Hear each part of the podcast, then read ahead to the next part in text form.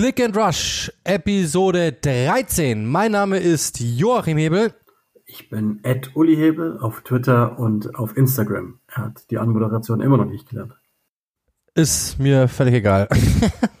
ich kann es nicht, ich werde es auch nicht lernen und es äh, ich bin da scheinbar resistent, was irgendwelche Einflüsse von außen betrifft. Aber ihr merkt, ich habe den größeren Sprechanteil mal wieder. Wenn ich einleite, ist das so. Warum? Weil wir heute mal wieder getrennt aufnehmen. Uli ist äh, krank und liegt zu Hause oder einigermaßen krank, ähm, zumindest die Stimme durch.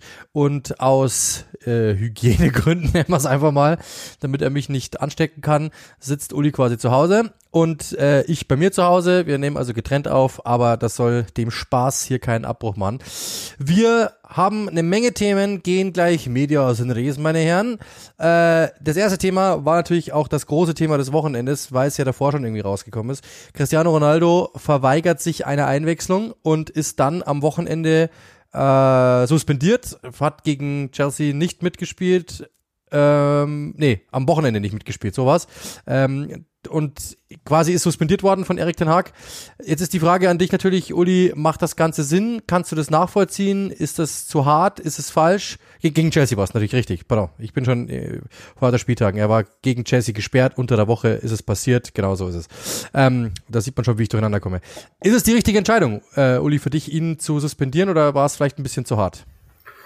Ähm also erstmal von mir sorry dafür, dass ich so klinge, wie ich klinge. Ähm, das, da müsst ihr jetzt durch ähm, und, und seht hoffentlich, dass ich mich dafür aufopfere. Ja. Ähm, also ich glaube, im Verlauf der Diskussion werden wir vielleicht noch eine andere Ebene einziehen, weil auf den allerersten Blick erscheint mir äh, die Sache ziemlich klar. Also wenn, wenn ein Spieler, ein oder der höchst bezahlte Spieler, machen wir es mal genauso wie es ist, wenn der höchstbezahlte Spieler ähm, gefragt wird zu spielen, sozusagen, ist auch völlig egal wann, dann hat er das zu tun, weil das ist sein Job. Das hat was mit Professionalität zu tun.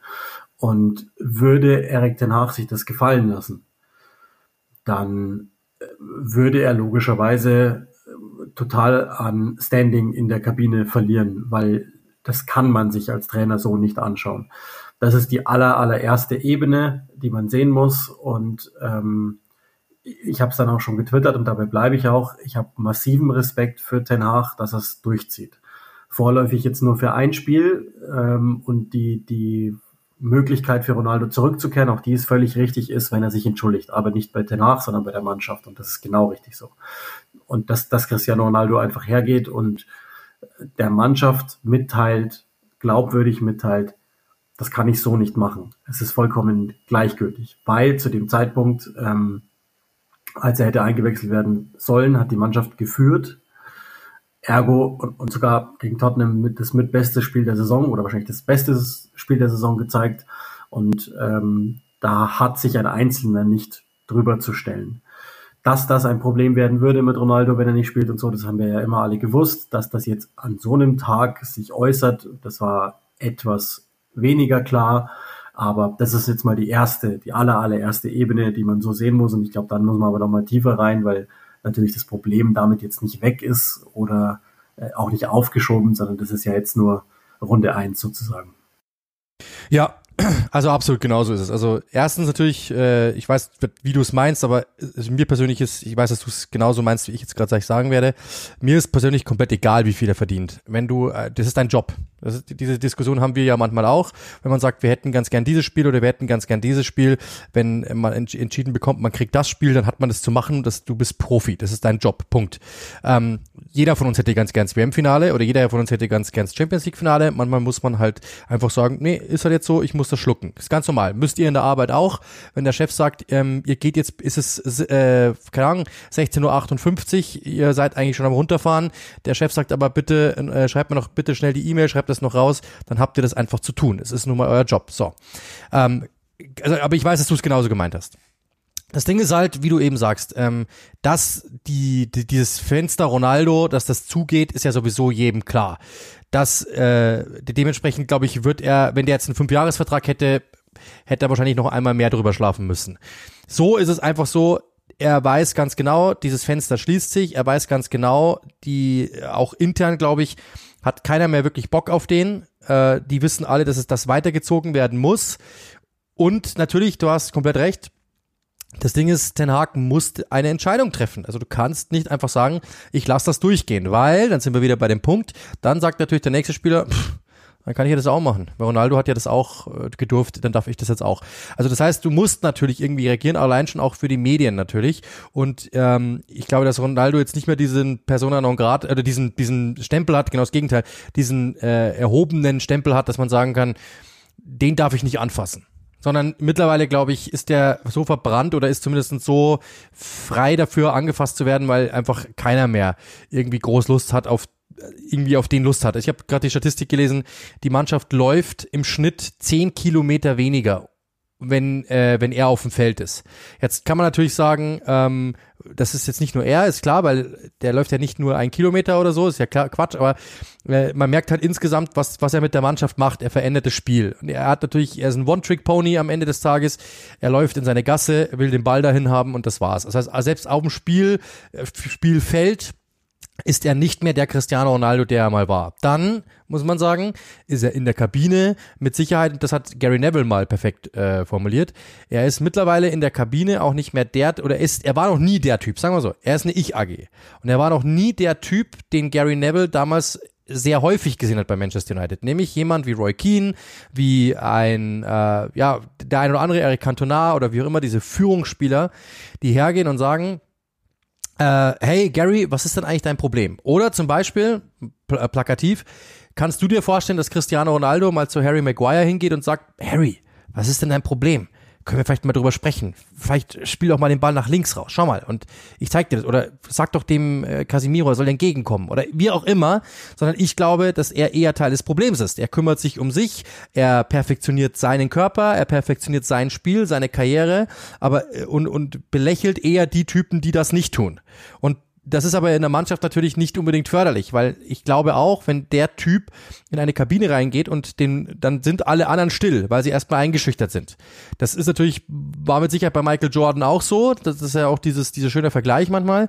Nur, ich glaube, dass die Leute äh, Michael Jordan ganz gerne gefallen haben und versucht haben, äh, so zu sein wie Michael Jordan, um ihm einfach zu gefallen und mit ihm auf einem Level zu sein. Ich glaube, dass Cristiano Ronaldo den einen oder anderen eher hemmt, weil man halt merkt, äh, am Ende sagt ja sowieso Cristiano wieder was. Und das, glaube ich, es sind so Gemengelagen, die einfach, oder diese Gemengelage, dass man einfach sagt, der ist sowieso in der aktuellen Situation mehr Teil des Problems als Teil der Lösung. Weil ich glaube, dass wenn der mal weg ist, dann wird der ein oder andere mit Sicherheit befreit aufspielen können und vielleicht mal äh, merken, da zieht sich gerade nicht der die Wolken ziehen sich nicht zusammen, sondern es geht auf und es kommt die Sonne raus. Das ist, glaube ich, das, was, was wir sehen werden bei dem einen oder anderen. Das heißt jetzt nicht, dass Cristiano Ronaldo schlecht oder schlimm oder sowas. Ich glaube einfach, er müsste zwei Dinge lernen. Erstens, er ist äh, jetzt, wie alt ist er? 37, 38? Äh, er ist auf jeden Fall ich werde jetzt mal googeln nebenbei. Äh, ich glaube, er ist, er ist 37 noch. Wird im Februar 38. er ist 37 Jahre alt. Das heißt, er wird mit Sicherheit nicht mehr 100% der Minuten abbekommen. Er wird auch mit Sicherheit nicht jünger, er wird mit Sicherheit nicht dynamischer werden. Heißt, er ist am Ende seiner Karriere. Er müsste sagen, so aller wie es in der NBA die Spieler perfektionieren, habe ich mit, mit, mit einem äh, Kumpel gerade privat darüber geredet, weil der auch über Manchester United gerade einen Beitrag machen muss. Ähm, sehr interessant. Ähm, das ist, glaube ich, ein ganz gutes Bild. Er müsste lernen zu sagen, okay, ich bin jetzt äh, 37 Jahre alt, ich spiele bei Manchester United. Vielleicht kann ich, so wie es im Basketball oft der Fall ist, einfach der zweite Center sein, der zweite Power Forward sein. Ich, ich komme in der wichtigen Phase, ich helfe noch so für 10 Minuten pro Spiel, 15 Minuten pro Spiel und de, dem Rest der Zeit nutze ich da oder nutze ich dadurch, dass ich einfach in die Mannschaft reingehe, mit ihnen spreche, ihnen zeige, wie man als Profi lebt, wie man als Weltklasseathlet lebt, äh, dass ich mich trotzdem noch immer reinhaue und dass ich vielleicht in der Mannschaft etwas verbinde. Und das ist nämlich der zweite Punkt. Er müsste eine Führungspersönlichkeit sein, er müsste hergehen und müsste sagen, hey, ähm, was ist denn dein Problem, Harry? Er müsste verbinden, er müsste versuchen, diese Mannschaft irgendwie zusammenzuführen. Beides hat er nicht verstanden. Er glaubt noch immer, er ist 25 und er glaubt noch immer, dass alles, was er macht, ist richtig und er glaubt noch immer, dass wenn alle anderen machen würden, was er macht, dann würde Manchester United Erster sein und dann hätte keiner ein Problem. Das ist aber nicht der Fall. Er ist 37 und er muss einige Dinge jetzt lernen und das ist das große Problem. Und so wie es momentan ist, bei Manchester United ist Aufbruchstimmung, alle führe, alle folgen dem Lehrer Erik Ten Haag und sagen so und so und so. Und der Einzige, der weiß, der es besser weiß, ist Cristiano Ronaldo. Und dass Ten Haag dann natürlich in so einer Situation einfach durchgreifen muss und sagen muss, pass mal auf, mein Freund, äh, auch um mich selbst nicht gleich zu verbrennen äh, und Cristiano alles durchgehen zu lassen, muss ich jetzt entscheiden. Und ich packe hin und sage, das war's, mein Freund. Du bist jetzt suspendiert. Und ich glaube, das war von Ten Hag komplett richtig und es war das richtige Zeichen.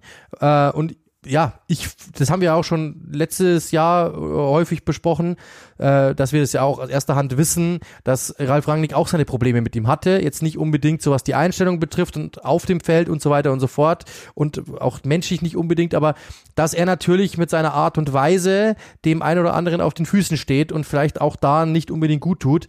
Das, glaube ich, ist momentan einfach das Ding. Und die, die, die wissen alle, dass seine Zeit vorbeigeht. Sie haben ihn 50.000 Mal woanders angeboten keiner tut sich das mehr an. Das hat einen Grund, warum sich das keiner mehr antut.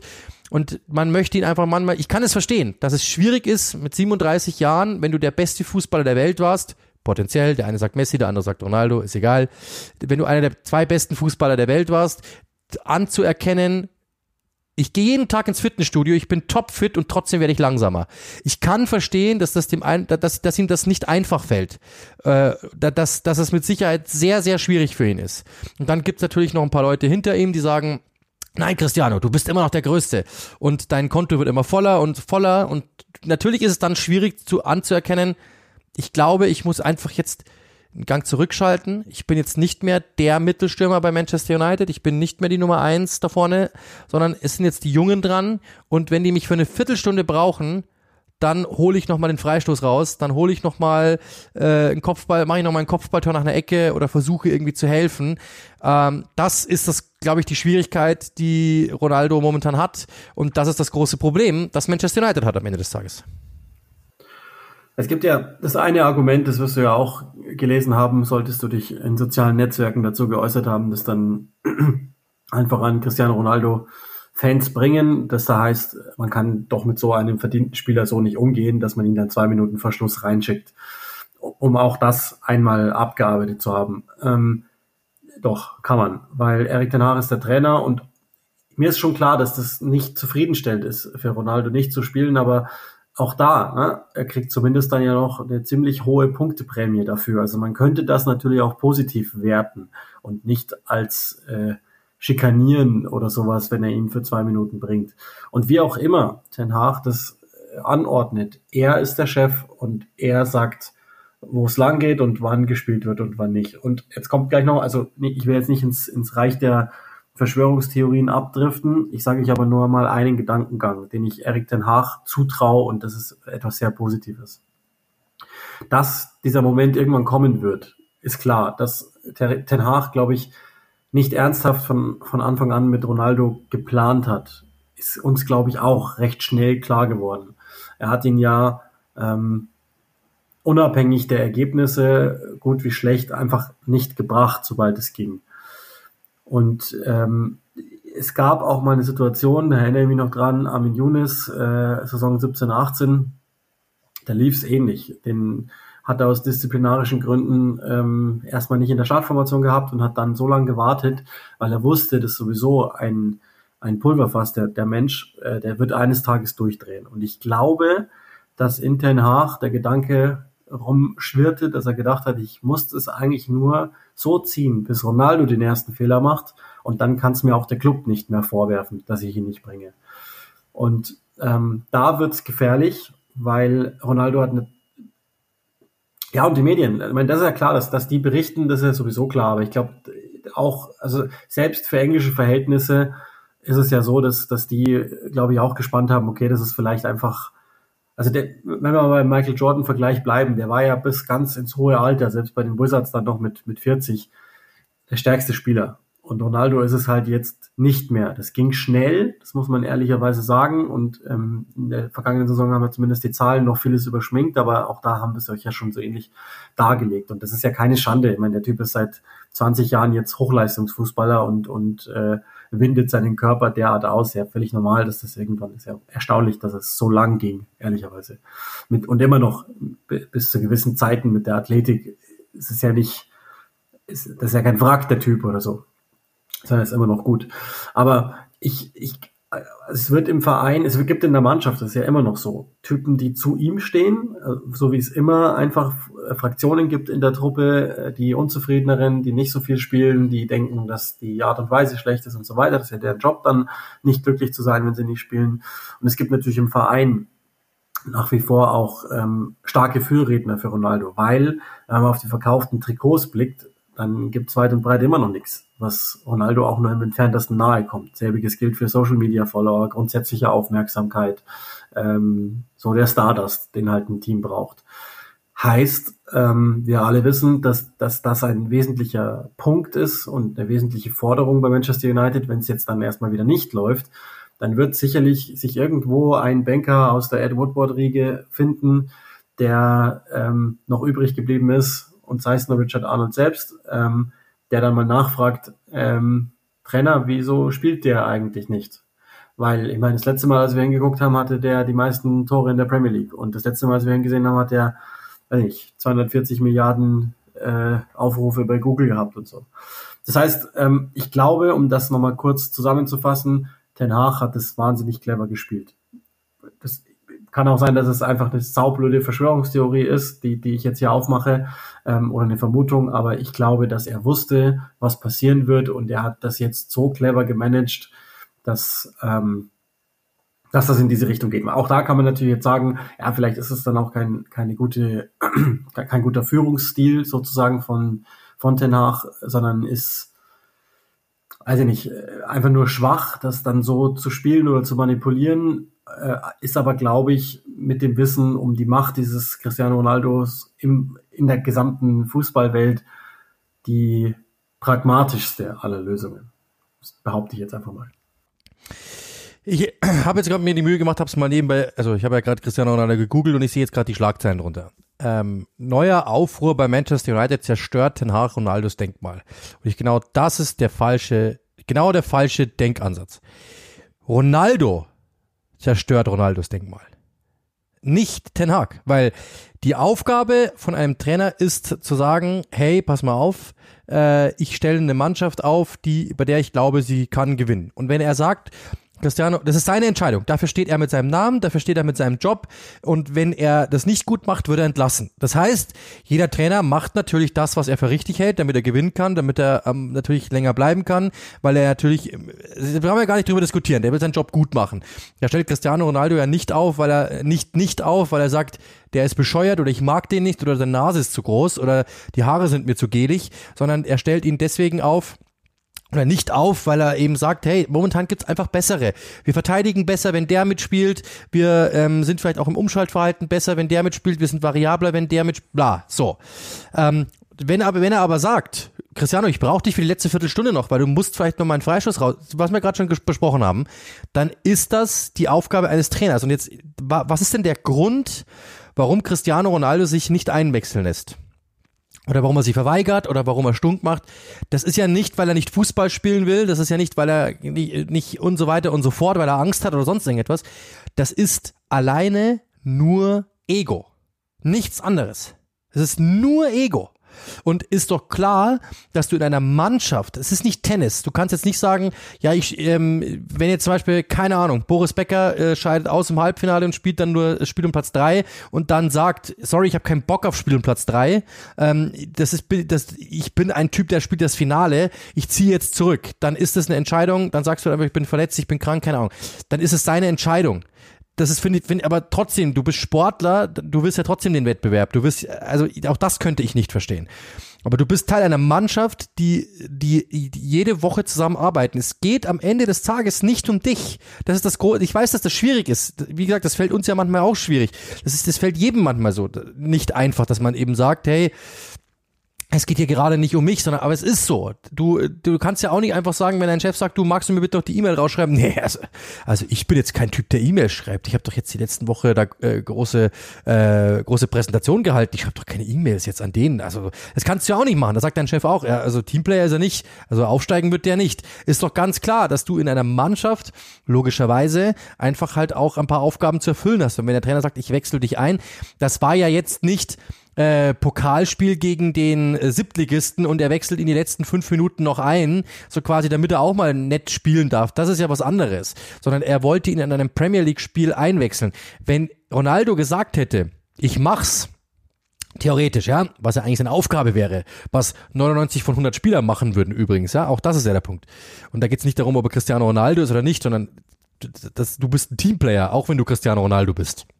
Wenn der, wenn Cristiano Ronaldo reingekommen wäre, eine Viertelstunde Verschluss, zehn Minuten Verschluss, fünf Minuten Verschluss, dann wäre das maximal eine Meldung wert gewesen, oder in der Meldung maximal der letzte Satz gewesen. Cristiano Ronaldo wurde übrigens nur in der äh, 90. Minute eingewechselt, 80. Minute eingewechselt und dann hätte vielleicht sogar noch irgendjemand einen Satz geschrieben, so quasi, ob ihm das gefallen wird, ist dann, äh, oder irgend sowas. Aber die Meldung ist es geworden, weil Cristiano Ronaldo diese, diese Einwechslung verweigert hat. Deswegen ist es eine Meldung geworden.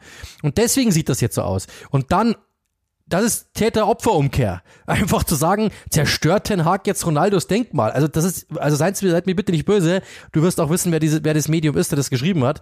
Ähm, das macht einfach überhaupt keinen Sinn weil es einfach totaler Käse ist zu sagen, äh, Ronaldo äh, wird, der, der sein, sein Denkmal wird zerstört. Der hat sich nicht, der, der hat seinen Job nicht wahrgenommen. Damit zerstört er sein Denkmal. Normalerweise, das ist einfach rein ego-driven, nichts anderes. Sondern als Profi musst du, der kriegt einen Haufen Geld dafür. Ja, ich weiß, dieses, dieses ähm, blöde, äh, die, die, dieses blöde Argument Geld zählt sehr häufig bei mir nicht wenn es heißt, ja, die müssen das ja akzeptieren und die müssen ja auch akzeptieren, wenn jemand über im Internet sie bestimmt. Nein, müssen sie nicht. Aber in dem Fall müssen sie es, weil sein Job ist, Fußball zu spielen. Und wenn der Trainer sagt, du spielst nur fünf Minuten heute, dann musst du es akzeptieren. Das ist nun mal so. Es ist nun mal so, weil der Trainer steht, äh, stellt auf, steht mit seinem Namen dafür und wenn das Ganze den Bach runtergeht, hält der Trainer auch seinen Kopf hin. Nicht Cristiano Ronaldo hält dann seinen Kopf hin, weil der kriegt sein Geld dann trotzdem noch weiterhin, weil er hat einen Vertrag. Punkt. Und der Trainer wird aber entlassen. So ist das nun mal in diesem Business. Und wenn dir das nicht passt, sprich mit dem Trainer, geh zu ihm hin und sag, Trainer, warum habe ich nicht gespielt? Wenn der sagt, du, du bist mir zu oft äh, da unterwegs, du machst mir zu wenig da, du machst mir zu wenig nach hinten, versuch es anzupassen. Das ist deine Aufgabe, das ist dein Job. Und nicht zu sagen, ich bin Cristiano Ronaldo, für fünf Minuten lasse ich mich nicht einwechseln. Was ist denn das? Das ist nur ego-driven und damit machst du dein Denkmal kaputt, weil du einfach eine große Karriere durch ein dummes Ego in einem, und das muss man klar sagen, in einem für deine ganze Karriere nicht definierenden Moment versaust. Wenn du alle Spiele gemacht hast, du machst äh, Champions League, du machst alle Spiele, du triffst in jedem Spiel und im Champions League Finale wechselt, äh, lässt er dich auf der Bank und du sollst dann für fünf Minuten nochmal reinkommen. Dann könnt, das, ich konstruiere was, ja, du merkst ja, wie konstruiert es ist. Dann könnte ich verstehen, dass du vielleicht sagst, ich bin Cristiano Ronaldo, ich bin Weltfußballer, jetzt wechselt er mich die letzten fünf Minuten ein, jetzt brauche ich es auch nicht mehr. Jetzt brauche ich es auch nicht mehr. Das könnte vielleicht ein Moment sein, dass du so emotional aufge, aber das war ein absolut nicht definierender Moment in seiner Karriere. Und dafür so ein Fass aufzumachen, finde ich persönlich nicht einmal gerechtfertigt. Finde ich nicht einmal gerechtfertigt. Weil du warst in den letzten Wochen auch nicht so, dass du jetzt irgendwie überzeugt hättest durch Tore, Leistungen, sonst irgendetwas, sondern du hast in dieser Saison nichts bis gar nichts eigentlich beigetragen. Und da dann so zu tun, so quasi ähm, den Beleidigten zu spielen, so quasi der Trainer hat ja gar kein Recht, mich da jetzt noch einzuwechseln. Ich bin Cristiano. Das ist das große Problem. Der hat ein Tor in dieser Saison gemacht. Und dann ist einfach dieses, dann du hast und du hast ja schon eine Historie. Du bist, äh, du bist schon mal nicht, du bist zu spät gekommen, du bist nicht gekommen, du bist abgereist, du hast jemandem das Handy aus der Hand geschlagen, du hast die Geschichten hatten wir alle. Das heißt, es ist ja nicht einmal das Erste. Das heißt, du musst, eigentlich bist du noch in der Bringschuld. Und dann zu sagen, der Trainer ist in der Bringschuld, der muss mich eigentlich, der muss mehr machen, das ist für mich persönlich ähm, etwas, was einfach nicht akzeptabel ist. Und ich glaube, dass er äh, da einfach auch nicht gut beraten ist. Ist einfach nicht gut beraten, weil normalerweise müsste jetzt jemand hergehen und sagen, Cristiano, das kannst du doch nicht machen. Lass dich doch einfach einwechseln, wir haben viel weniger Ner wir haben viel weniger Stress, wir haben viel weniger und das bringt dir auch nichts. Der Trainer wird dich nächste Woche nicht, äh, nicht dann spielen lassen, sondern der hat ja jetzt einen Grund zu sagen, Cristiano ist nicht professionell, ich kann ihn nicht spielen lassen. Das war genau, du, du hast ja selber im Bärendienst erwiesen, nur mit einem schwachen Moment der Emotion. Ich mag das, wenn Menschen eigentlich äh, pur sind, ja, dass sie wenn, wenn, wenn sie Hunger haben, sag, du hast Hunger, dann ist das halt so. Das ist, wenn du Emotionen hast, dann hab Emotionen. Aber dann musst du es halt ein bisschen cleverer anstellen. Dann sag halt, Trainer, ich fühle mich gerade nicht so gut oder irgendwie sprich mit ihm und sag, bitte tu es mir nicht an oder irgendwie. Ähm, oder sag einfach gleich, ich will nicht in den Kader, wenn ich nicht spiele, bitte. Ähm, weil, aber du, du, du hast dich auf die Bank auch gesetzt. Und, und dann sagst du irgendwann mal, wäre es denn besser geworden, wenn er dich in der 45. eingewechselt wäre? Wäre es dann okay gewesen? Ist ja, ist ja, ist ja der, derselbe Tatbestand. Das ist das, was ich einfach nicht verstehe bei ihm. Ähm, dass, dass er da einfach so ein Fass aufmacht für so einen kleinen, für so Kleinvieh, das eigentlich im Endeffekt ihm nichts bringt. Ganz im Gegenteil, das ihn nochmal, also dieses, was ist denn das Narrativ? Damit bin ich ja noch gleich fertig. Was ist denn das Narrativ, dass die meisten Leute, die von außen draufschauen, die sich wenig mit ihm beschäftigen, haben wir auch schon mal besprochen. Wir haben ja ein paar Leute, die ihn kennen und die mit ihm auch schon unterwegs waren, die sagen, das ist ein super netter Kerl einfach, ein super wohlerzogener Kerl, auch mit jemand mit Emotionen, ein guter Kerl eigentlich. Aber halt, was seine Karriere betrifft, absoluter Highsporn und äh, sehr emotional. Okay, ist ja cool. Aber was ist denn das Narrativ, das von draußen an ihn dran, rangetragen wird? Das ist, Cristiano Ronaldo hält sich für den Mittelpunkt der Welt. Ob das so ist oder nicht, sei dahingestellt. Ich vermute, da, da kann jeder seine eigene Meinung dazu haben. Aber das hat er bestätigt am Ende des Tages, weil alle natürlich jetzt wieder draußen sagen werden, typisch Cristiano Ronaldo. Ob er recht hat oder nicht, ob es, das ist alles vollkommen wurscht. Er bedient damit genau dieses Narrativ, das alle haben und damit hat er sich mal wieder eher einen Bärendienst erwiesen, als dass er irgendwie seine Situation verbessert hätte. Und das, glaube ich, ist der Punkt, der ihm in dem Moment einfach nicht klar war. Und ich vermute, das Problem ist, dass er heute das wieder machen würde. Und das ist das große Problem, dass er einfach niemanden hat, der sagt, Cristiano, komm mal kurz her. Ich glaube, das war nicht so klug. Sondern dass einfach alle sagen, hey, du bist Cristiano, du verdienst 10 Milliarden pro, pro Monat. Du bist der Coolste, du bist der Beste. Wie kann der Trainer nur? Das ist halt das, glaube ich, das große Problem, dass keiner ihn zur Seite nimmt und sagt, Cristiano, so geht's nicht. Ja, zeigt ja der, der, der Social Media Post, der dann folgte, das ist ja die, die Definition einer sogenannten Non-Pology. Also da, da könnte eine Entschuldigung stehen, aber in Wahrheit ist es nur wahnsinnig viel Erklären des eigenen Ichs mit 350.000 Mal äh, Ich und anderen Abwandlungen äh, des Pronomens. Also kleine Anfügung noch, weil das macht's ja dann, das macht's ja dann auch nochmal ein bisschen, bisschen schlechter. Das ist ja nicht nur, dass er nicht hat einwechseln lassen. Das ist ja das eine, dass man vielleicht im Impuls was Dummes tut. Aber die Entscheidung dann auch direkt die Sachen zu packen und abzuhauen, dazwischen liegen ja nochmal so aus dem Innenraum, Kabine und so weiter liegen ja auch nochmal fünf bis 15, 20 Minuten oder so. Und das kommt ja dann auch noch erschwerend dazu. Und deswegen finde ich das äh, eine total faire Sache von Ten Hag zu sagen, wenn er sich entschuldigt, kann er wieder mit dabei sein und dann versuchen wir das auch so gut es geht zu vergessen, äh, was glaube ich eh am Ende nicht funktioniert. Also unterm Strich ist ja auch der Zeitpunkt so gelegen, dass, dass meine äh, Verschwörungsbehauptung funktionieren könnte. In runden drei Wochen ist der Käse durch und dann werden die versuchen, den irgendwie loszuwerden, wohin auch immer. Vielleicht ist es auch richtig. Und, und auch da noch kurz, ähm, um auch diese Sache mit dem Denkmal äh, einzukassieren. Ich glaube eh, dass das in unserer schnelllebigen Welt, das heißt ja immer, das Internet vergisst nichts, aber ich glaube, das wird ganz viel vergessen. Ähm, insbesondere im Puncto Cristiano Ronaldo wird diesen diese Sache, diese Episode recht schnell vergessen, wenn irgendwann mal die Karriere vorbei ist. Und das ist auch gut so, weil äh, auch, es ist Phil Michael Jordan jetzt in, in diesem Podcast, aber wenn ihr euch dran erinnert, bleiben wir mal ein Beispiel, was ganz plastisch ist. Wenn ich, wenn ich jeden von euch frage oder jede, ähm, was ist das Erste, was ihr denkt, wenn ihr Michael Jordan hört? Dann denkt ihr an die Chicago Bulls, dann an die Chicago Bulls, dann vermutlich noch an die Chicago Bulls, dann noch an die 96er Bulls, an die 94er, vielleicht an die 89er, dann vielleicht noch ein Streamteam, dann äh, irgendwann, ah ja, genau, da war ja auch mal eine Episode mit den äh, Space Jam, ja, und dann irgendwann werdet ihr noch dran denken, ach, das stimmt, da war ja auch noch mal eine Episode mit den Washington Wizards, naja, gut. Ähm, und genauso wird es bei Ronaldo auch sein, dass dieser äh, Abschnitt der Karriere nicht mehr äh, mit reingeholt wird. Ich, der Punkt ist, dass und ich habe ich hab ihn auch ehrlicherweise gar nicht persönlich, kenne ihn ja nicht persönlich und so, aber dieses ganze Gehabe so rundrum, auch was alles unter Rang war, ich habe ich hab den ein bisschen satt, wenn ich ehrlich bin. Ähm, und ich habe den, also weißt du, ne, als Fußballer immer sehr geschätzt, schon in jungen Jahren immer sehr, sehr gerne gesehen. Ich glaube ich, geht ja auch gar nicht anders, als, als dass man dessen sportliche Qualitäten ähm, immer wertschätzt. Alles, was persönlich läuft oder angeblich, das muss man ja vorsichtig sein, gelaufen ist, kann man nur verurteilen, glaube ich. Nicht alles, aber einige Punkte davon ähm, kann man kann man sicherlich nur verurteilen, aber die, den letzten Tanz jetzt, auch das ist wieder Jordan, fällt mir gerade auf, ähm, den letzten Tanz, der, der nervt mich. Und wenn ich, wenn ich ihm, äh, wird er nicht brauchen, wenn ich ihm Rat geben müsste oder sollte, dürfte, dann würde ich ihm sagen, pass auf, ey, wenn du nur weiterspielen willst, dann geh wohin, wo man dich wahnsinnig gerne hat, wo du auch der Mittelpunkt ähm, der sportlichen Überlegungen bist. Ich, dann geh zu Inter Miami, warum eigentlich nicht? Und äh, aber es ist halt offensichtlich, es geht auch manchmal schnell, dass, dass Spieler alt werden und der ist halt alt geworden. Und es ist okay. Es ist okay. Aber man, manche Dinge haben seine Zeit und ich glaube, sein in Europa ist einfach auf dem hohen, hohen, hohen Niveau vorbei. Es mag Spiele geben, in denen hilft er auch noch. Es mag, wie du es gesagt hast, Fenster geben, in denen er noch helfen würde. Ähm, es gibt vielleicht auch ganze Saisonabschnitte, in denen er noch hilft. Er ist ja immer noch ein überdurchschnittlich guter Spieler. Aber ähm, mit, mit diesen äh, Allüren, die es dann gibt, halt nicht der richtige jetzt für den, für, für einfach die Haltung oder die Errichtung eines Aufbruchsgeists. Ja, das, das Ding ist ja, ich meine, wenn es egal, wir können es ja mal wirklich ganz äh, groß ziehen. Wann alterst du denn in Würde?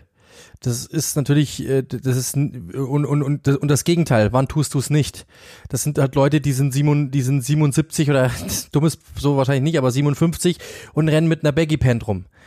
Die Leute werden belächelt weil du, weil die halt einfach logischerweise ähm, sich selbst trotzdem immer noch zu ernst nehmen und glauben, ich muss irgendwie mitmachen und ich muss da irgendwie und ich bleibe jung und so. Wen, wer altert denn in Würde? Derjenige, der sich einfach selbst nicht so wichtig nimmt und sagt, hey, passt, cool. Dann sagst du immer noch, hey, der ist zwar so und so, aber der, der ist echt noch immer cool. Der, der versteht seine, der, der, der nimmt sich selbst nicht so wichtig. Und das ist bei Ronaldo halt so, ich glaube, er nimmt sich einfach viel zu wichtig nach wie vor. Ist ja auch gut, du musst deine Marke schützen. Du musst auch natürlich in diesem Haifischbecken, ähm, musst du auch verstehen, dass du wichtig bist und du musst auch selber auf dich schauen und du musst auch dich selber hochhalten. Das ist ja alles klar. Gar kein Ding. Ähm, Leute, die das, die das, die das verschludern, die werden nicht weit kommen. Das ist ja ganz normal. Aber du musst halt trotzdem irgendwann mal einen Absprung finden und sagen, so jetzt ist mal gut. Und zu sagen, hey, ich bin jetzt 37, ich hatte eine gute Zeit. Ähm, ich, ich, du musst ja nicht so wie, machen wie David Beckham und mit 30 schon abhauen nach, nach Amerika, sondern ähm, das war mir zum Beispiel jetzt ein bisschen zu früh, haben wir damals ja auch immer gesagt, aber dass du einfach sagst, so, hey, ich bin jetzt 37, jetzt ist mal gut. So, jetzt ist, ist es doch mal gut jetzt. Also äh, ich habe einfach eine schöne Zeit gehabt. Ich bin immer noch bei Manchester United, den Verein, den ich liebe, der mich groß gemacht hat. Ich helfe denen in wichtigen Phasen. Dann würde doch keiner sagen, wenn er das auch so verkaufen würde und Ten Hag auch sagt, du, wir haben es mit Ronaldo abgesprochen, der spielt einfach gerne noch mit, er hilft uns, er will dem Verein helfen, dann würde doch keiner schreiben, und auch Ronaldo das in Interviews so sagen würde, dann würde doch keiner schreiben, Ronaldo wieder nur 15 Minuten gespielt, wird sein Denkmal beschädigt. Sondern dann wird es heißen, und selbst ein Cristiano Ronaldo fügt sich diesem System unter. Was kann hier entstehen? Das wäre ein ganz anderes Narrativ. Stattdessen denkt er halt total kleingeistig und sagt dann einfach nur, es geht um Cristiano Ronaldo. Ich muss spielen, ich kann nicht nur fünf Minuten eingewechselt werden. Und das ist das große Problem. Das ist einfach kein Altern in Würde. Er hat sich blöd an, weil er ist natürlich jetzt nicht 57 oder 77, sondern ähm, er ist 37. Aber das ist halt genau das, was mir fehlt, einfach zu sagen, hey, das Große und Ganze sehen und sagen, ist das jetzt noch die wichtigste Saison meiner Karriere? Nein. Ist es die unwichtigste Saison meiner Karriere? Auch nicht. Aber ich kann doch helfen. So, das ist das, was mir fehlt.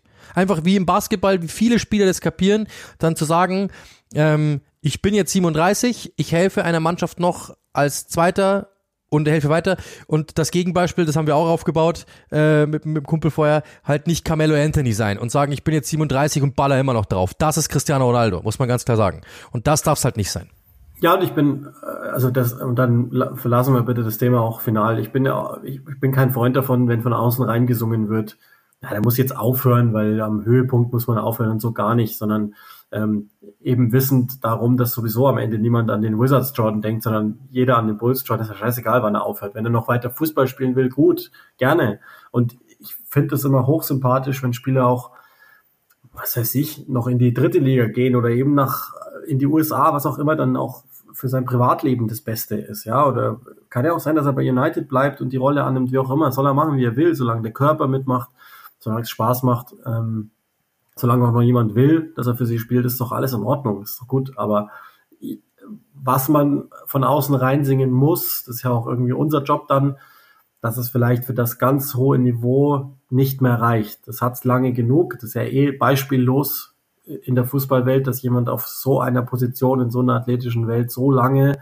dominiert hat und, und die, die, die Grundsätze vorgegeben hat, die Standards vorgegeben hat, ist eh gut, aber jetzt ist halt fast 2023. Es ist, wie es genau, ist. aber das, und dann ein, ein Satz noch, weil du hast vollkommen recht. Aber wenn es so ist, wie du es gerade beschrieben hast, dann musst du halt auch als Cristiano Ronaldo einen klaren Cut machen und sagen, ich kann nicht zweite Geige spielen, dann verlasse ich das Orchester. Dann höre ich auf. Das ist doch dann okay. Wenn du sagst, ich bin 37, ich krieg's aber nicht hin, mich auf die Bank zu setzen, dann höre ich doch auf. Er will aber weiterspielen. Und das geht nicht. Das beißt sich halt einfach. Entweder du bist, du akzeptierst deine schwindende Rolle oder du sagst, ich höre auf. Ist doch okay. Wenn du sagst, du, ich spiele nicht hinten in der Band die dritte Geige, ich habe da keinen Bock drauf, dann hör doch auf, dann mach keine Musik mehr. Das ist das, was ich meine. Und dann, glaube ich, haben wir es halt wir's ja auch schon abgearbeitet. Denn wir haben noch Themen. Ähm, das nächste Thema ist natürlich obvious, denn es war der Aufreger der letzten Woche oder der zweite Aufreger der letzten Woche. Steven Gerrard ist entlassen worden bei Aston Villa. Ähm, ja, es lief nicht wirklich gut, muss man klar sagen. Also zum, zum Schluss hat es wirklich gar nicht mehr gut ausgesehen. Und dann im Endeffekt hat man sich von ihm getrennt. Auch dann natürlich die Frage, Uli, du kannst es dir denken, war das die richtige Entscheidung, äh, ihn zu entlassen? Ob es richtig war, weiß ich nicht, aber ähm, ist zumindest nachvollziehbar aus meiner Sicht, wenn man sich jetzt so die, die letzten eigentlich Monate anschaut, dann kann ich verstehen, dass man irgendwann mal sagt, bei diesem Board, das ja Gerard verpflichtet hat, ähm, um näher ranzukommen an die europäischen Plätze und jetzt eigentlich sogar noch schwächer und noch langweiliger geworden ist als vorher, dass man überlegt, äh, das vielleicht zu beenden. Ich glaube, der Zeigezeitraum für, für Gerard, ähm, in dem er jetzt arbeiten durfte, der war nicht unfair, der war lang genug gewählt. Ähm, er hat die Unterstützung bekommen im Transfermarkt, auch wenn jetzt viele von den Spielern, die geholt wurden, jetzt offensichtlich nicht die absoluten Wunschspieler seinerseits waren, aber trotzdem ähm, hat er natürlich letztlich bekommen, was er wollte und, und echte Qualität bekommen. Und ähm, hat ja dann am Ende auch, wenn man Statistiken sich anschaut, 40 Spiele bekommen. Das heißt, es ist etwas mehr als eine ganze volle Saison.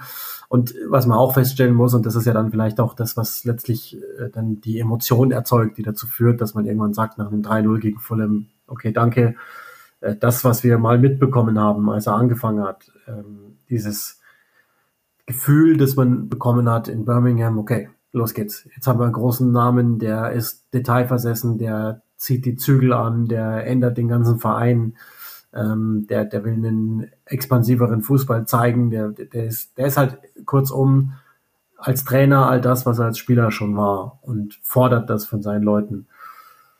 Das ist halt komplett weg. Und das war eigentlich schon Ende letzter Saison weg, wenn wir ganz ehrlich sind, ähm, weil sie da äh, wirklich einfach nur langweiligen zwei Züge Fußball gespielt haben und in der Saison ist es halt so, dass selbst die Einzelnen nicht mehr performen. Sodass ich immer noch nicht weiß, ist es richtig oder nicht, aber ich, ich kann verstehen, dass man was anderes probiert will. Absolut. Also, man, wenn man sich mal anschaut, die haben im Sommer 70 Millionen Euro ausgegeben. Ja, natürlich für äh, den Donker spielt nicht wirklich eine Rolle. Coutinho war sein Wunschspieler den er ja unbedingt haben wollte, der hat überhaupt nicht funktioniert. Und die beiden wohl wichtigsten, Diego Carlos und Bubakar Kamara, sind verletzt. Ähm, und auch langfristig verletzt. Und dafür kann er natürlich nichts, alles klar, okay. Trotzdem ist der Kader gut genug. Und das Ding ist natürlich, sie wollten weg von diesem Rang 14, was ja die letzten Jahre gefühlt, glaube ich, dreimal am Stück waren. Sondern sie wollten davon weg, sondern dafür geben sie auch genug aus. Ich meine, das sind mit die reichsten Besitzer der Liga die auch noch richtig Geld ausgeben, davon wollten sie weg. Und was, wenn, wenn man sieht, Klammer, das letzte Spiel jetzt, das, das erste Spiel nach ihm war Brentford ein 4 zu 0 Sieg. Das sagt ja schon mal einiges. Dass du dann plötzlich wieder da bist gegen eine Mannschaft Brentford, die unter der Woche herausragend gegen Chelsea gespielt hat zum Beispiel. Also die haust du einmal mal 4-0 weg. Also das, da, da ist ja Potenzial in dieser Mannschaft drin. Ich will jetzt nicht sagen, die hat sich von Gerard befreit gefühlt oder sowas in die Richtung. Das ist überhaupt nicht mein Ansinn, aber das, das soll einfach nur zeigen, diese Mannschaft kann ja was. Und wenn du dann aber aus den ersten elf Spielen nur zwei Siege holst, dann ist es einfach viel zu wenig. Und dann 1-1 gegen Nottingham dahin dümpelst, äh, 0-3 gegen Fulham, wie du es gesagt hast, 1-3 gegen Crystal Palace, verlierst 0-2 am ersten Spieltag gegen Bournemouth. Also lauter solche Sachen halt. Und da habe ich auch mit dem Kommentator gesprochen, der hat gesagt, also Aston Villa war eine Frechheit. Dann muss man einfach klar sagen, es ist keine Weiterentwicklung zu sehen gewesen. Ja, natürlich sind so ein paar Kennzahlen nach oben gegangen, so für was stand Steven Gerrard für Intensität und für Laufen und für das ist alles hochgegangen im Mittelfeld, dass da so ein bisschen mehr gearbeitet worden ist, aber wie du es eben gesagt hast, darauf ist nie aufgebaut worden. Also du hast nie das Gefühl gehabt, okay, jetzt hat halt die Mannschaft ein bisschen mehr laufen lassen und intensiviert und dann wurde das und das besser, sondern, und da ist mir immer noch dieser Satz von, äh, ich glaube, Graham Souness war es im, im, äh, im, im, im, im Kopf, der gesagt hat, diese Mannschaft sieht nicht mal gut gecoacht aus. Das ist wirklich der Punkt, sondern das sind halt elf Spieler auf dem Feld, die, die, die halt im, in, in dem System spielen, in diesem 4-2-3-1. Und das sah jetzt nicht irgendwie aus, dass die auseinanderbrechen, aber es ist jetzt auch nicht so, dass man jetzt sagt, dieser Trainer hat dieser Mannschaft noch oben was draufgegeben, was davor nicht da war. So wirkt es einfach nicht. Und dann, wenn du nur zwei der ersten elf Spiele gewinnst mit dieser Mannschaft, mit diesen Transfers und wenn man sich auch den Kader mal ansieht, das sind ja viele Nationalspieler dabei, mittlerweile ja sogar Typen, die an der englischen Nationalmannschaft gekratzt haben, wie, Wing, wie Minks, wie Konza, die sehen beide instabil aus. Hat jeder seine Meinung dazu? ich bin sowieso nicht der größte Fan zum Beispiel von Minks, aber trotzdem, dann hast du einen Ashley Young, du hast einen Matty Cash, du hast einen Douglas Lewis, McGinn, Ramsey, Bailey, Coutinho, Buendia, Watkins. Er hat es nie verstanden, Buendia und Coutinho zu bringen, hat immer nur einen gebracht, hat dabei aber jeweils immer ausgetauscht. Dann wirkten beide einfach total verunsichert, weil bin ich jetzt Stamm oder nicht. Also er hat einfach es nie geschafft, aus dieser Mannschaft irgendwie mehr rauszuholen. Das muss man wirklich sagen. Und dann bist du halt einfach da, wo du bist, nämlich da unten irgendwo drinnen und genau da wolltest du halt nicht hin und dass du dann natürlich als Trainer oder, oder als Verein so sagst, hey, wir müssen uns was anderes überlegen, ist, diese Mannschaft hat mehr Potenzial als Rang 14 und er hat es einfach nicht geschafft rauszuholen. Lustige Zahl, was ist denn in England, wenn ihr so an den englischen Kosmos denkt oder so, die, die wahrscheinlich schlechteste Karriere, die jemals ein Trainer hingelegt hat oder die belächelste. Das ist, das ist jetzt mal der Cliffhanger. Steven Gerrard hat eine Sieg, eine Siegprozentanzahl von 32 Prozent. Gary Neville bei Valencia hatte 35 Prozent. also bei diesem Fakt wäre ich fast vom, vom Tisch, wäre ich fast vom Stuhl gefallen, vom Tisch gefallen auch, ja. Aber das ist einfach nicht gut. 32 Prozent mit dieser Mannschaft in der Premier League, klar, ist eine schwierige Liga, wissen wir auch. Aber selbst Gary Neville, der belächelste Trainer mit einem englischen Pass ever hat mehr hinbekommen. Ja, natürlich ist schwer zu vergleichen, ich weiß es und das ist natürlich jetzt sehr polemisch, aber ich fand es einfach witzig. Ähm, das ist einfach ein Punkt, der, der hat einfach diese Mannschaft nicht weiterentwickelt. Er hat diese Mannschaft auf Rang 14 gehalten. Natürlich muss man vielleicht jetzt auch mal nachdenken, ist vielleicht in Birmingham nicht alles so nicht, also ja, die geben pro Jahr 100 Millionen Euro für neue Spieler aus, aber abseits davon ist wirklich alles perfekt muss man sich vielleicht mal auch überlegen, weil wenn es einen Dean Smith nicht hinbekommen hat, der diesen Verein geliebt hat, der gearbeitet hat wie ein Verrückter, wenn es dann ein Steven Gerrard, der dem aber dieser Name gefehlt hat, diese Strahlkraft gefehlt hat, wenn dann ein Steven Gerrard kommt, der all das hat ähm, und der kriegt's auch nicht hin, dem dann vielleicht andere Sachen fehlen, äh, dann muss man vielleicht auch mal überlegen, sucht man sich die richtigen Trainer, aber man muss sich halt auch überlegen, ob nicht vielleicht doch das große Ganze nicht hundertprozentig perfekt läuft weil die Trainingsumgebungen und so weiter, die waren nicht perfekt. Das hat, man, das hat er auch gesagt, dass er angekommen ist und hat einfach mal gesehen, so quasi, hä, also das haben wir nicht, das haben wir auch nicht, das haben wir auch nicht, okay, cool. Das war alles nicht perfekt. Ich habe letztens dieses The Overlap gesehen, wo er das erklärt hat. Er hat schon mal erst mal sehen müssen, so, oh, warten, wir haben das alles gar nicht, das gibt's ja gar nicht. Aber trotzdem ist es so, dass er eine Menge bekommen hat und dann ist es einfach zu wenig. Und wenn es jetzt so wäre wie ähm, keine Ahnung, du hast einfach ein, ein du, du, du äh, spielst gut, du arbeitest gut und du holst dir die Chancen raus und du machst's nicht. Und das passiert dir sieben Spiele am Stück und alle liegen sich in den Armen und sagen, jetzt haben wir es wieder nicht geschafft, das gibt's doch nicht. So war es aber nicht. Sondern das war einfach eingeschlafene Füße. Es war, es sah taktisch wirklich einfach aus das war im Endeffekt halt nur so, ja, es war halt, ähm, er versucht, die Mannschaft ins Laufen zu bekommen und dachte, darüber wird dann irgendwie alles funktionieren. Ja, okay, aber mit Ball war das halt das Einfachste vom Einfachen. Und gegen den Ball war es dann halt oftmals sehr, sehr viele individuelle Fehler. Die Mannschaft war dann auch verunsichert. Dann hat er Douglas Lewis plötzlich rausgenommen, dann bringt er ihn plötzlich wieder, dann nimmt er seinen eigenen Kapitän raus, McGinn. Ähm, dann Bailey war Ewigkeiten raus, den bringt er dann wieder zurück. Dann spielt er mit Ings und Watkins. Ings war dann plötzlich wieder raus. Dann spielt er mit äh, Coutinho und sagt Buendia, den schätze ich aber auch. Dann bringt er den wieder. Also er hat auch selber viel vermischt, das muss man auch sagen. Und das ist halt das große Problem, dass ähm, es war jetzt nicht so, dass man jetzt sagen kann, der ist komplett gescheitert und das war ja, also Pauken und Trompeten, um Gottes Willen, bloß nicht mehr. Aber ähm, es hat halt auch nicht wirklich diesen Mehrwert gehabt. Und wir haben ja auch, du, beziehungsweise du hast ja mit, mit jemandem gesprochen, der sehr in, sehr nahe der Premier League ist, ohne zu, ohne zu viel zu sagen. Ähm, und die ja auch gesagt haben, also den besten Ruf unter den Spielern oder in der Liga genießt er jetzt auch nicht. Und zwar jetzt nicht im Sinne von, das ist ein Idiot oder der ist blöd oder das ist ein komischer Typ oder so, sondern alle sagen halt, naja, taktisch ist jetzt, also es gibt sicherlich versiertere Trainer, so. Ähm, und das ist halt das, was man so hört. Und das habe ich jetzt mehrfach gehört und das sieht man ja auch in den Spielen, muss man ganz klar sagen. Ich habe am Anfang immer gedacht, ich habe am Anfang sehr, sehr gerne immer Aston Villa kommentiert, weil ich mir immer gedacht habe, boah, die, das, also die, die erste Mannschaft könnte, das sind alles Nationalspieler. Und zwar alles richtig gute Nationalspieler. So Watkins kannst du gebrauchen, Ings, ähm, Douglas Lewis, Minks, Konsa, äh, dann, dann Kamera bekommen, so coole Truppe eigentlich so. J Jacob Ramsey, der in den letzten Wochen überragend war, also lauter solche Sachen. Geile Truppe irgendwie. Und mittlerweile war es so, dass du gedacht hast, naja, die spielen aber alle unter ihren Möglichkeiten, das Spielen langweilig, also ich muss Aston Villa jetzt nicht haben. Und das ist, glaube ich, das, was, was, was auch so Steven Gerrard und sein ganzes darstellt, dass er einfach diesen Erwartungen, die man an ihn hatte, nicht gerecht geworden ist. Und äh, ja, wie gesagt, er ist nicht gescheitert im Sinne von um Gottes Willen, aber er hat diese Mannschaft einfach nicht weiterentwickelt und dafür ist zu viel investiert worden, dafür ist zu viel Potenzial in der Mannschaft, als dass man einfach sagen könnte, naja, geben wir ihm halt noch drei Jahre. Das ist halt nicht drin. Ja, es ist halt, glaube ich, mehr Frank Lampard als, keine Ahnung, Jürgen Klopp, den man ja, den man ja angeblich nachfolgen sollte. Also das hat er ja auch selber dann selbstkritisch eingeräumt, das ist sowieso was. Es, dieser Typ Steven Gerrard, der hat sicherlich auch wegen seiner Spielerkarriere eine gewisse Schwere in sich, finde ich. Also es ist nie so ein ganz ähm, rein fröhlicher Charakter, sondern der hat was Melancholisches an sich. Und er hat ja das dann auch eingeräumt, dass wahrscheinlich seine Chancen ähm, Liverpool zu trainieren um 15 bis 20 Jahre jetzt weggegangen sind, obwohl der ja schon eigentlich der Ausgemachte war, aber das ist manchmal auch wesentlich zu einfach, das so zu, zu sagen, dass der dann einfach so nachfolgen kann. Und ähm, ich habe ja auch Teile der Rangers damals noch verfolgt unter ihm, als es angefangen hat zu funktionieren. Und muss jetzt auch sagen, wenn ich im Nachhinein jetzt da zurückdenke, dann das ist jetzt natürlich klassischer Recency Bias, aber dann dünkt einem auch so, ah, okay, vielleicht haben die einfach vieles über Intensität gelöst. Und das war ja offensichtlich auch der erste und einzige Plan bei Aston Villa, weil es war mitunter wahnsinnig vorhersehbar. Ähm, und dann gibt's aber natürlich noch, und ich ende dann gleich mit dem aus meiner Sicht wichtigsten Punkt, warum das jetzt nicht funktioniert hat in der Saison, aber ähm, es gab in der ganzen Amtszeit ein paar richtig, richtig freche Niederlagen.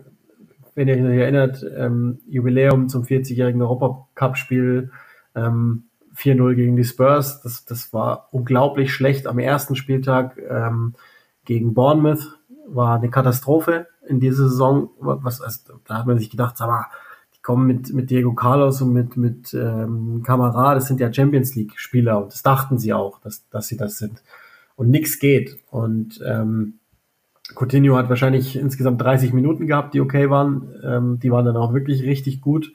Aber ansonsten hat hat er, ja, ich hatte auch mal ein Spiel, wo er, wo er echt gut war. Ansonsten haben vor allen Dingen die Offensivspieler eigentlich keine Form gehabt. Ich habe die, die äh, Selektierung im Angriff nicht ganz verstanden immer. Also wenn ich dachte, okay, jetzt check ich's, dann hat er wieder äh, Watkins und Ings raus und nie zusammen und es geht nicht. Und er hat aber diesbezüglich auch nicht sauber kommuniziert. Und du hast das vorhin so fast verschluckt mit dem Kapitän McGinn. Das ist ja der Wahnsinn eigentlich, wenn man sich das überlegt, was da vor der Saison war.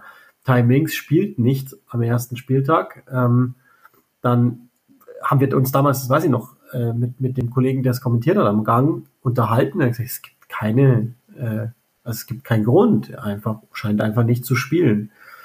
Und ähm, in derselben Woche wird bekannt gegeben, dass Minks nicht mehr der Kapitän ist. So. Und dass das natürlich Wellen schlägt, selbst auch in Birmingham, ist ja klar.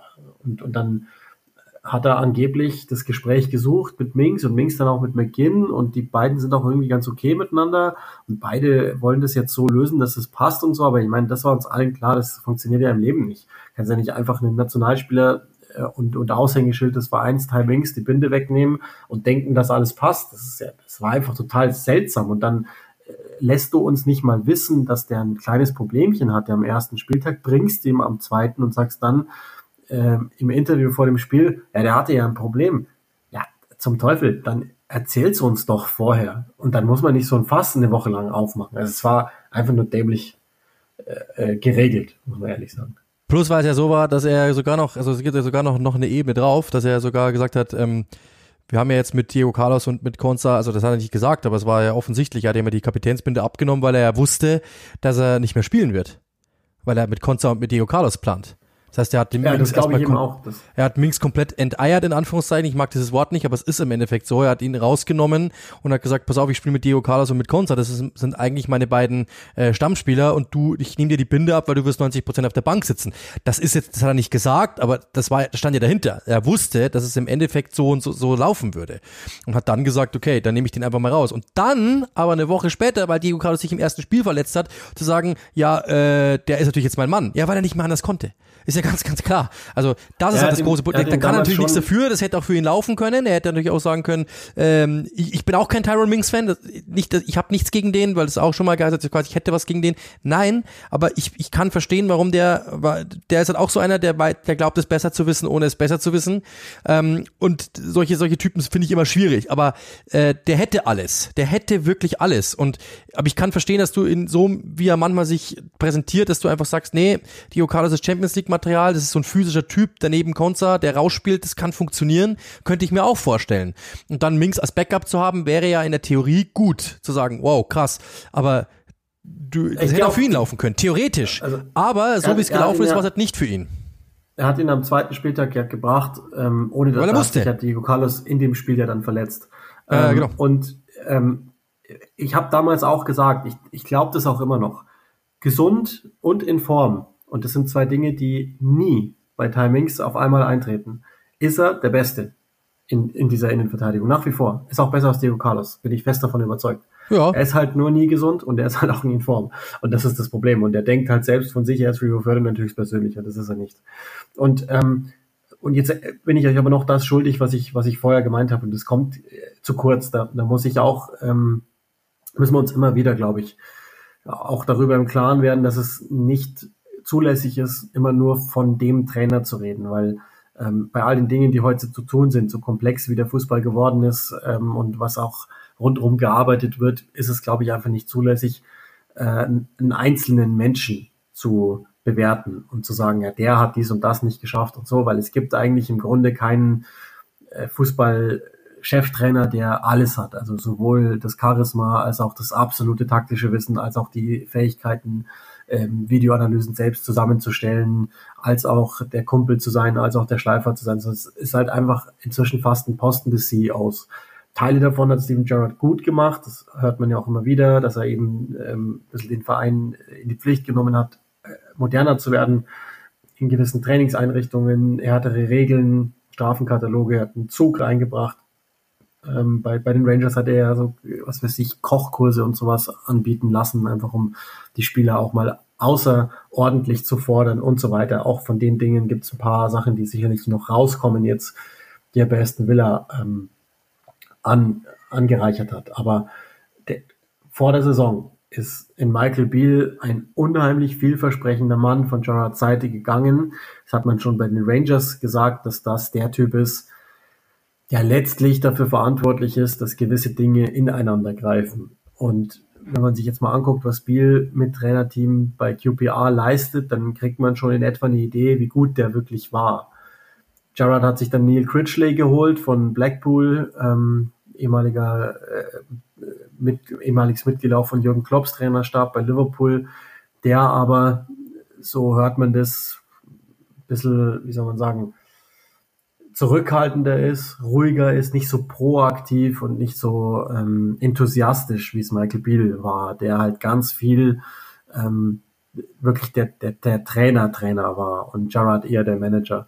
Und das, glaube ich, darf man nie vergessen bei solchen, ähm, bei solchen Dingen, dass das ein wesentlicher Abgang war, der, der offensichtlich geschmerzt hat. Und ähm, ich glaube auch für, für Steven Gerrards Karriere ist es jetzt, also dann ist, dann ist er diesen Druck auch los, auf Klopp nachfolgen zu müssen, wann auch immer der mal Platz macht bei Liverpool, ähm, sondern ich glaube, dann gibt's halt jetzt eine gesunde Umdrehung in seine Karriere mit rein, einen anderen Verein, den er, den er dann, wo er es nochmal beweisen kann. Es ist ja nicht so, dass der dann damit äh, dumm ist und für immer raus, sondern ähm, muss halt ein paar Dinge dazulernen, muss sich vielleicht neu sortieren in, in gewissen Sachen. Ähm, und Klopp hat es ja auch so suffisant gesagt, aber er hat ja vielleicht gar nicht unrecht. Nach seinem Karriereende hat der ja nie mal für zwei Minuten ruhig gesessen, sondern ist sofort zu den Rangers, hat da einen unheimlich schwierigen Job angenommen, den er auch gemeistert, fair enough, und ist jetzt zu Aston Villa, offensichtlich auch ein schwierigeres Pflaster, als man denkt, wenigstens wenn man sich die Erwartungshaltung anguckt. Ich glaube, am, am, langen Ende ist immer noch ähm, Aston Villa in etwa da, wo sie sein müssen nach dem, nach dem Aufstieg. Die haben halt versucht, mit viel Geld ähm, einzelne Spieler da reinzusetzen, die halt aber nie richtig in die Truppe gepasst haben. Vielleicht ist es manchmal cleverer, Schritt für Schritt zu gehen, als drei Treppenstufen auf einmal nehmen zu wollen und dann auch noch dazu ungeduldig sein. Aber nochmal, auch das sei gesagt, in dem Fall passt es nicht ganz, weil die, er hatte die Zeit und, und es hat halt nicht funktioniert. Ist halt so. Absolut, so ist es. Wir haben jetzt eh schon, wir sind schon sehr, sehr, sehr, sehr weit fortgeschritten. Ähm, viel können wir gar nicht mehr machen. Aber zwei Themen sind mir persönlich noch wichtig. Ganz kurz vielleicht, ähm, also ich vermute, kann man jetzt gerne mal drüber diskutieren, aber ich glaube, dass äh, bei der, der nächste Trainer, für den es schwierig, äh, zwei Trainer, für die es schwierig werden könnte, Ralf Hasenhüttel zum einen. Bei Southampton, das Thema hatten wir schon mal ganz kurz angeschnitten, aber haben jetzt unter der Woche wieder gewonnen gegen Bournemouth. Trotzdem gab es danach Rufe von den Fans, äh, du bist am nächsten Tag entlassen. Ähm, und ist nicht passiert. Äh, durfte gegen Arsenal nach wie vor auf der Bank sitzen. Dort haben sie dann einen Punkt geholt gegen Arsenal, also Respekt auch da, auch wenn natürlich die Gunners dann nach der Führung ja nicht mehr viel gezeigt haben. Trotzdem respektabel. Also ich glaube, das wird jetzt erstmal nicht passieren. Deine, Informationen, Uli, glaube ich, sind ja auch ähm, soweit, dass, dass eigentlich das mehr oder minder beschlossen ist, dass man halt den richtigen Zeitpunkt noch abwartet und dass es wahrscheinlich eher im Winter passieren wird oder dem Winter nahe. Äh, außer natürlich, es passiert was ganz Großartiges, dass irgendwie man 7-0 verliert oder so. Das ist mal der eine Punkt. Äh, ich weiß nicht, ob du dazu noch was zu, hinzuzufügen hast. Nö, ist im Wesentlichen, glaube ich, zusammengefasst. Es gibt eine WM-Pause und da soll es passieren. Genau, dann, äh, aber es ist, es, also die Mannschaft hat sich über ihn beschwert im Sommer äh, mehrfach, dass irgendwie die Kommunikation nicht mehr richtig stimmt, er gar nicht mehr kommuniziert. Dann sind sie auch diesen, ich sage jetzt mal RB-Fußball langsam, aber sicher leid, dieses Drauflaufen und dieses auch ständig, dass er reinbrüllt unter den Spielen und so, hemmt eher, als dass es hilft und und so weiter und so fort. Also es gibt so ein paar Dinge, ähm, dass man da einfach momentan einfach die nächste, die nächste Entwicklungsstufe einfach sehen möchte. Ähm, aber wo es wirklich brenzlig wird, glaube ich, ist Leeds United. Ich glaube, darüber müssen wir reden, weil ähm, noch ganz kurz, wir haben jetzt nicht mehr mega viel Zeit, aber das ist noch ein Punkt, ähm, der mir wichtig ist. Leeds United hat jetzt wieder verloren, muss man muss man sagen. Ähm, das, das, das sieht auch ehrlich gesagt, äh, ja, sie, sie sind natürlich äh, nach wie vor, was so Laufwerte betrifft. Ähm, du hast mal ein ganz gutes Bild letztens gezeichnet, finde ich, im persönlichen Gespräch. Ähm, das ist halt einfach alles auf Intensität ausgerichtet. Also das ist es. Also es geht um Energie, es geht um Intensität, aber es wird sich um Fußball wenig gekümmert. Äh, sie haben jetzt vier Spiele am Stück verloren. Sie sind, Achtung, eins, zwei, drei, vier, fünf, sechs, sieben, acht Spiele sieglos. Und das ist, das ist brutal. Vier Spiele am Stück verloren. Ähm, dann muss man sagen, auch noch sechs Niederlagen insgesamt in dieser Saison schon. Das ist einfach viel zu viel. Muss man ganz klar sagen, das ist einfach viel zu viel. Und ähm, auch die Art und Weise, natürlich, Jesse Marsh ist ein Typ, der polarisiert. Also ähm, dieses ständig äh, viel reden, viel quatschen, ähm, offene Kommunikation, das ist vielen auch zu viel, glaube ich, was der redet. Und manchmal, glaube ich, redet er sich auch um Kopf und Kragen. Äh, aber ja, er ist im Endeffekt schon, ähm, ich, ich glaube, das Ganze könnte nicht schnell gehen, aber er ist natürlich, er ist kein Marcello Bielsa, an dem man lange festhalten muss, sagen wir mal so. Nee, äh, also ich, ich habe es am Anfang gesagt und ich bleibe auch dabei. Es, das kann man sich anschauen, weil eben permanent gerumpelt wird und was passiert, aber ich verstehe nicht, wie Jesse Marsh denkt, dass das erfolgreich sein kann. Ich finde ehrlich gesagt, das passt nicht. ähm, es funktioniert einfach nicht. Ich glaube eh generell, dass Jesse Marsh mit dieser Art und Weise, die dir auf eine, auf eine Art einfältig ist, nicht funktionieren kann. Und er ist stur, das kann man gut oder schlecht finden. Ähm, das, was bei Leeds versucht wird, funktioniert nicht aus meiner Sicht. Und ähm, das war mit etwas lauterer Ansage, dass es nicht funktionieren wird. Er rettet das, er macht es ähm, sehr amerikanisch, pathetisch, dass er versucht, für sich Zeit rauszuschlagen, um es hinzukriegen, dass er, dass er weitermachen darf und so weiter. Aber ähm, ich, ich würde es beenden, wenn ich ehrlich bin. Es tut mir leid für Jesse Marsh, der, der auch sich das persönlich sehr wünscht, dass das funktioniert. Und ich finde im Gegensatz zu vielen anderen jetzt nicht so unangenehm. Ähm, aber ja, äh, ich, er vertraut seinem System und ich nicht, weil ich es nicht sehe. Ich, ich raff's nicht und damit bin ich raus. Also wenn, wenn ich es nicht raff, dann raffen es die Spieler wahrscheinlich auch nicht und ähm, die Ergebnisse sind nicht da. Also was, was, was machen wir jetzt? Absolut.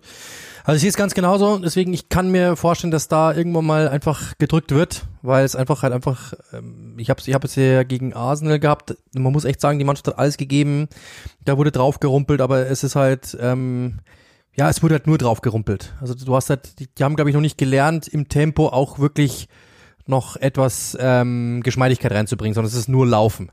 Und das ist so, wie wenn ich versuche, unterm laufenden Ei zu halten, da brauchst du halt eine gewisse, du brauchst einfach eine gewisse, ähm, eine gewisse Ruhe einfach trotzdem im Laufen. Das ist ja die Kunst, beides zusammenzubringen, ja, ein Gefühl und Laufen. Und das, glaube ich, ist das ist die Schwierigkeit momentan.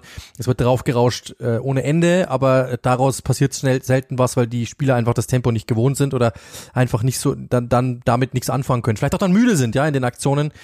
Das ist ähm, auf jeden Fall klar ersichtlich gewesen. Eine Sache noch, weil uns wieder mal beschäftigt hat, ähm, am Wochenende Schiedsrichter. Ich weiß, es ist ein riesengroßes Thema. Ich weiß, ich werde müde, weil es einfach immer derselbe ist.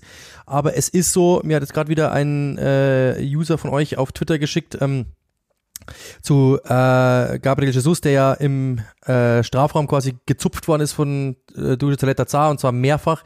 Und der Referee hat zu ihm danach gesagt, ähm, dass er wenn er runtergegangen wäre, also gefallen wäre, und zwar schneller gefallen wäre, dann hätte er ihm einen Elfmeter geben müssen und auch hätte er ihm auch gegeben, aber er ist ja zu spät oder gar nicht runtergegangen, beziehungsweise ich glaube zu spät, ich weiß nicht genau. Und dann hat es ihm nicht gereicht. Was natürlich eigentlich eine Aufforderung ist, dich fallen zu lassen. Das ist, das sind so Sachen. Dazu natürlich mit dem, was wir auch, Uli, wir haben es ja letzte Woche schon gehabt. Ich werde echt müde. Ich habe es mit Chris McCarthy schon gehabt, dass du, äh, dass einfach du die erste Aktion laufen lässt und dann in der 70. Minute die gleiche Aktion dann aber bestrafst. Und das ist etwas, was ich einfach nicht verstehe, weil es ist einfach so, es ist easy. Uli, was machst du mit deiner Tochter? Wenn die einmal auf die Herdplatte langt, dann sagst du, mach's bitte nicht. Wenn sie es beim nächsten Mal macht, sagst du, mach's bitte nicht. Du kannst doch dann nicht sagen, ja, jetzt darfst es aber.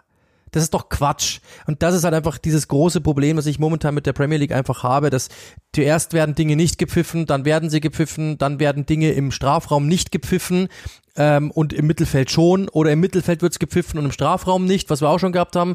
Jetzt zum Beispiel, wenn man sich diesen die Aktion anschaut vom von diesem Spiel Manchester United gegen Chelsea, das ich zusammengefasst habe, Broja kriegt einen Elfmeter, weil er einfach umklammert wird. Gabriel Jesus wird von Duje Zaleta Zar 70 Mal geklammert und kriegt nicht mal einen Freistoß und Zaleta Zar bekommt nicht mal eine gelbe Karte am Schluss. Das sind so Dinge, die ich einfach nicht verstehe. Es ist einfach die Konsistenz, logischerweise, die einfach nicht da ist. Du siehst einfach keine Konstanz, keine Konsistenz in den Entscheidungen, sondern es ist einfach immer unterschiedlich. Und das ist, glaube ich, das, was, den, was die Spieler einfach irre macht. Und was ist natürlich, wir sind jetzt nur Außenstehende. Mir kann es am Ende des Tages wurscht sein, weil ich wette nicht drauf, ich bin kein Anhänger eines Vereins oder kein, kein Mitglied eines Vereins, kein Anhänger eines Vereins, mir kann es egal sein. Ich bin nur Betrachter. Und selbst für mich wird's langsam einfach echt mega nervig, weil du einfach als Kommentator, er macht uns, die machen das Leben uns ja mega schwer. Du siehst, der zupft den, der geht zu Boden und du sagst einfach, ja, müsste ein Freistoß sein. Und der lässt einfach weiterlaufen. Und da denkst du dir, hä? Und in der 70. Minute macht der, der Spieler genau das Gleiche und dafür gibt's dann sofort Rot oder ich übertreibe jetzt, ja. Das sind so Sachen, wo du, die, die machen es für mich einfach momentan schwer. Ich glaube, also ich weiß nicht, liegt es daran, dass diese Mike Deans und wie die alle heißen, dass die alle aufgehört haben? das ist das, Chris hat es gestern sehr gut gesagt, das ist das einzige Land der Welt, in dem wir professionelle Schiedsrichter haben, die hauptberuflich nichts anderes machen, die einen Haufen Geld dafür verdienen. Und genau da ist momentan wirklich, finde ich, die schlechtesten Schiedsrichterleistungen kommen aktuell aus England. Und es ist Woche für Woche, dass wir genau das gleiche Thema setzen müssen. Und mir reicht's langsam. Ähm, mir reicht das Thema. Ich habe gar keinen Bock, was dazu zu sagen, weil es einfach, das, ich kann es nicht ändern. Ich verstehe es am Ende auch nicht gut genug. Ich mag ähm, lieber über Fußball reden. Und ich mag noch eine Meldung reinwerfen, ganz zum Schluss, weil das gerade in meinem Twitter-Feed auch tauft vor 32 Sekunden. Michael Carrick ist neuer Head Coach von Middlesbrough. Hat ja überlegt, gar nicht mehr zu trainieren und ist jetzt offenbar zurück. Finde ich cool. Ja, so schnell geht das. Von einer Pfeife zur anderen. Nein, Schmarrn. Ja, sorry, also es ist wirklich. Ich wollte nur den Pfeifen, den Pfeifen nee, wegbringen.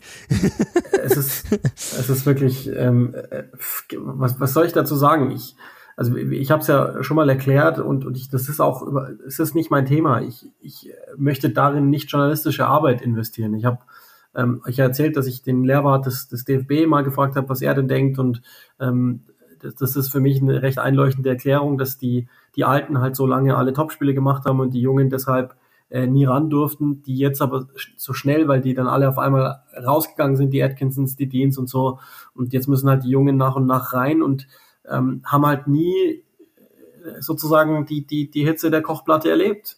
Und dann ist das halt so, dass das dann fehlt. Komischerweise sind das Leute, die international vieles richtig machen. Und ähm, ich mag einfach, also das gehört zu unserem Job, das bewerten zu müssen im Spiel und dann mal zu sagen, war er besser oder schlechter. Ich versuche aber auch auf der anderen Seite ähm, immer vor den Spielen mit Schiedsrichtern zu reden und um, um einfach auch deren Sicht zu kennen. Und die gehen ja nicht hin und denken sich, heute, heute mache ich mal richtig äh, Kacker in Mittelkreis. Das machen sie ja nicht. Sondern so läuft's halt manchmal, das läuft aus dem Ruder, das muss man dann so benennen und damit hat sich's auch. Also ich, das war immer schon das Segment, was mich in Fußball-Talkshows am meisten gelangweilt hat und ich kann jetzt auch nicht aus meiner Haut und so tun, als würde es mich groß interessieren, weil ich lieber über Fußball sprechen wollte. Absolut, aber es ist natürlich Thema. Ich werde äh, so häufig angeschrieben momentan wie über kein Thema zuvor. Ähm, das ist wirklich unglaublich, aber es ist so. Ähm, es ist einfach momentan Thema. Ich bin ehrlich gesagt, ähm, ich bin's auch leid. Also mir geht's wirklich auf den Zeiger. Mir wäre das Liebste einfach, das ist ja das, das,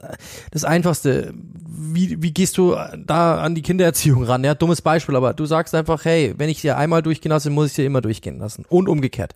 Ich kann es nicht, nicht mal von mal zum. Und das für vermisse ich halt, dass man einfach wenigstens diesen ein, das ist doch der absolut einfachste Guide. Wenn ich es einmal entscheide, muss ich auch zweimal entscheiden. Du, als Schiedsrichter bist du Richter, du bist für Gerechtigkeit verantwortlich. Heißt, Foul A bedeutet Entscheidung A. Foul B bedeutet Entscheidung B. Das, das muss doch ganz klar sein. Du kannst nicht einfach sagen, einmal lasse ich es gelten, einmal lasse ich es nicht gelten. Punkt. Das ist, das ist der einzige Punkt, den ich habe. Ähm, weil du für Gerechtigkeit sorgen musst. Und das ist halt einfach der Punkt. Aber Thema ist durch. Ich habe auch keinen Bock mehr. Mir geht's tierisch auf den Zeiger und mir geht's echt in den Spielen auch teilweise auf den Zeiger, weil man sich einfach echt denkt, die Schiedsrichter pfeifen einfach gar nicht, dann kann ihnen auch nichts passieren, weil das äh, ein nicht gegebener Pfiff wird schneller vergessen als ein falscher Pfiff. So habe ich das Gefühl manchmal. So ist es. Wir sind durch. Äh, eine sehr, sehr schnelle Stunde, muss man wirklich sagen. Also ich dachte, wir sind bei 45, wir sind schon bei einer eine Stunde 10 fast. Ähm, hat mir Spaß gemacht, Uli. Ich hoffe dir auch. Beste Besserung natürlich. Äh, und euch natürlich eine wunderschöne Woche. Champions League steht an, nächste Woche wieder Premier League. Also es gibt, die Themen gehen nicht aus, da bin ich mir ziemlich sicher. Und dann schauen wir mal, was da passiert. Euch jetzt eine schöne Woche. Ähm, hoffe, ihr hattet Spaß damit und äh, bis bald. Cheers.